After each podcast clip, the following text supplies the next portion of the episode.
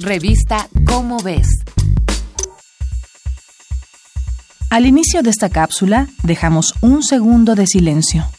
En ese tiempo, a nivel mundial, se escribieron 7.000 tweets, se subieron 750 fotografías a Instagram y 1.200 posts en Tumblr. También se iniciaron 2.300 videollamadas por Skype, se realizaron 60.000 búsquedas en Google, se reprodujeron 136.000 videos de YouTube y se enviaron 2 millones y medio de correos electrónicos.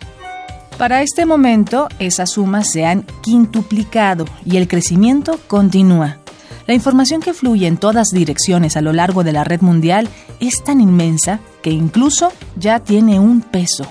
La década pasada se realizaron cálculos para determinar si esta unión de ceros y unos pesaban en el mundo físico, si el software había crecido a tal magnitud que se había vuelto hardware. En ese momento, toda la información del Internet construía un peso de 60 gramos que, para estas fechas, supera ya la tonelada y media de información. Este es el mundo de la información, del poder mediante situaciones virtuales, donde valoramos lo que entra y sale de la red. A esta inmensidad es a lo que llamamos Datos masivos, macrodatos o sencillamente Big Data son los nombres que se le da al conjunto de información que Internet reúne gracias a la interacción de sus usuarios. Para explicarlo en términos sencillos, imaginemos que vamos a un negocio cualquiera a comprar, digamos, un cuaderno. Después de adquirirlo se nos entrega una encuesta para conocer nuestra experiencia como clientes. Ahora imaginemos que en ese mismo negocio, en lugar de entregarnos esa encuesta, existen personas que vigilan nuestro trayecto a través de la tienda y a partir de cada uno de nuestros movimientos e interacciones obtienen toda la información que requieren de nosotros. Cada página que visitamos en Internet, cada aplicación que utilizamos y cada video o canción que reproducimos es como entrar a una de esas tiendas en las que permitimos que los especialistas analicen quiénes somos y qué queremos.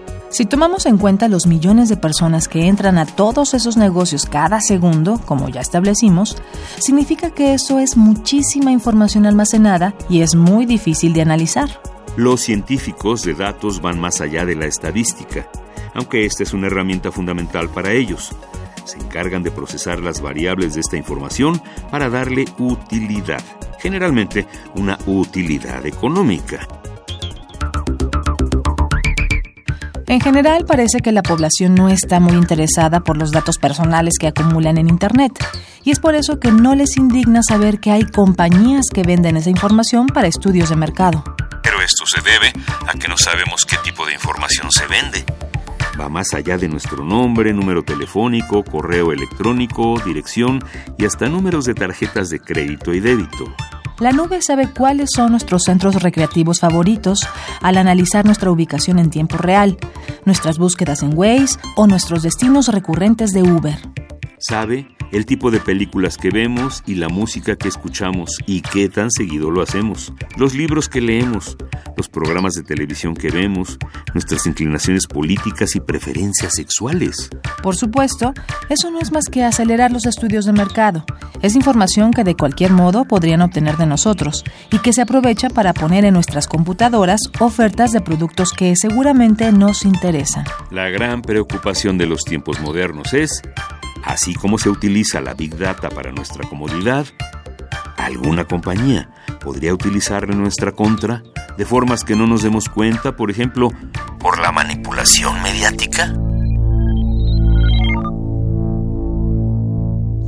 Esta es una coproducción de Radio UNAM y la Dirección General de Divulgación de la Ciencia de la UNAM, basada en el artículo Big Data o cómo los datos masivos están cambiando el mundo, escrito por Claudia Hernández García. Si deseas saber más sobre la Big Data, consulta la revista Cómo ves, la publicación mensual de divulgación científica de la UNAM. Revista Cómo ves